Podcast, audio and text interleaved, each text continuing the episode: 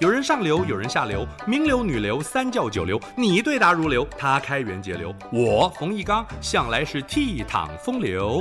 敬请收听《风流人物》来开趴。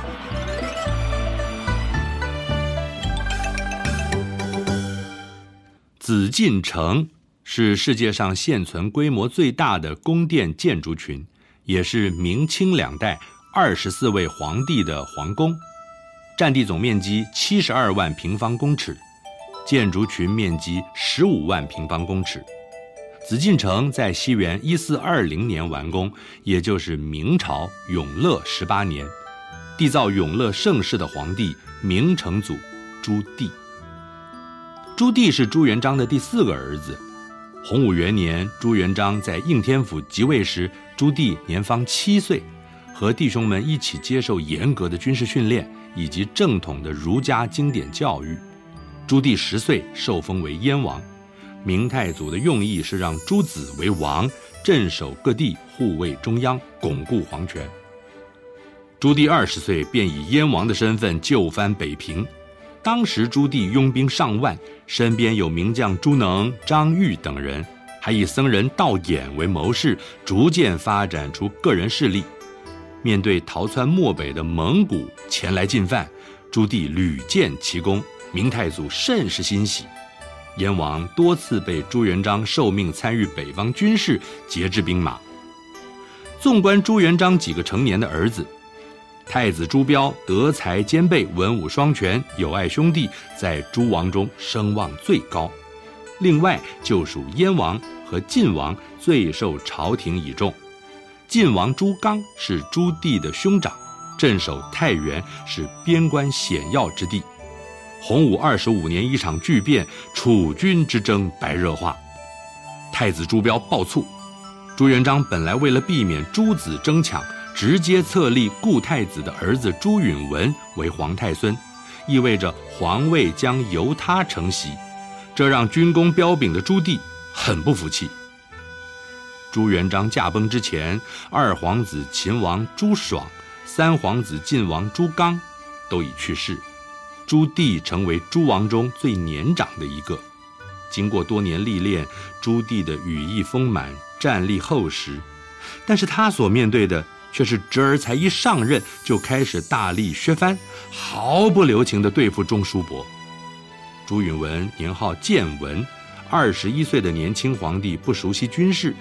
想要有番作为，内心却惴惴不安，感觉拥兵自重的各地藩王都已剑指中央，于是听从了老师黄子成等亲信的主张，下手削藩，把周王、代王废为庶人，襄王自焚而死，齐王被禁锢，闵王被流放，下一个目标就是燕王朱棣了。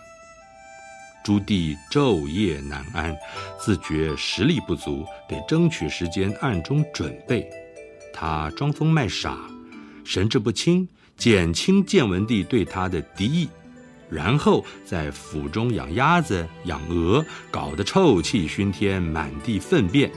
前来探查的官员举步维艰，却不知这是朱棣的障眼法。他利用禽鸟的呱噪声掩盖。铸造兵器的杂音，朱棣府中上下磨刀霍霍，蓄势待发。建文元年七月，燕王朱棣以清君侧名义起兵，意思是要铲除皇帝身边的奸臣。此一军事行动称为“靖难”，意思是为国家平定灾难。经过三年多苦战，燕王的军队杀进南京。建文帝眼见大势已去，在皇宫纵火，此后不知去向。建文帝究竟是死于大火，还是趁乱出逃远渡南洋，出家为僧？他的下落成为历史之谜，至今无解。朱棣在南京即位，改元永乐，展开二十二年的统治。风云变色后，就是一番杀戮。建文一朝的大臣不少遭到族灭，其中最为后世诟病的就是当代大儒方孝孺，株连死罪的将近千人。太祖朱元璋出身民间，深知农事生产的重要。明成祖也效法父亲，在全国进行大规模的移民，屯垦荒地，官府还拨发种子和农具。明成祖知人善任，严格要求各地官员要体察民情，如果知情不报，官员将被法办就责。民间一旦发生灾情，赈灾善后要到位，需达到水旱昭告系赈，无有拥塞的效率。朱元璋废除丞相，严重影响行政效能。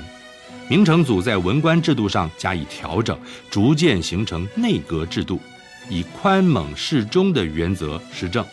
他还利用科举考试以及编修书籍的方式宣扬儒家思想，改变明朝初期过度崇尚佛道的风气，修撰《永乐大典》两万余卷。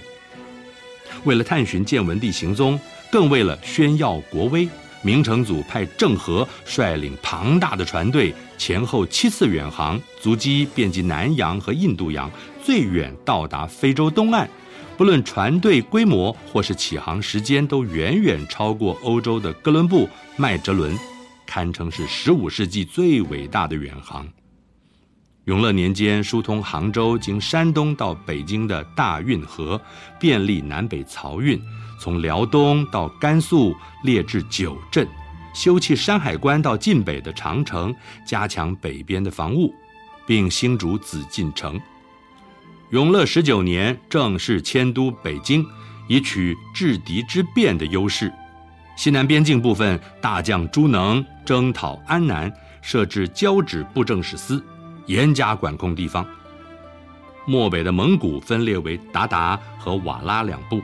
不时的扰民，明成祖率军亲征，大破韃靼，再破瓦剌，之后连续三次追击，迫使韃靼远遁。雄才伟略、亲征北元之气魄，更为古今帝王所罕见。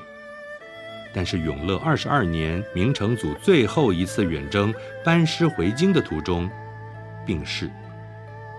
永乐盛世也为之后的治世奠定基础。但是宦官的势力开始膨胀，明成祖设立的东厂可说是后患无穷啊。以上风流人物来开趴，由中华文化永续发展基金会直播。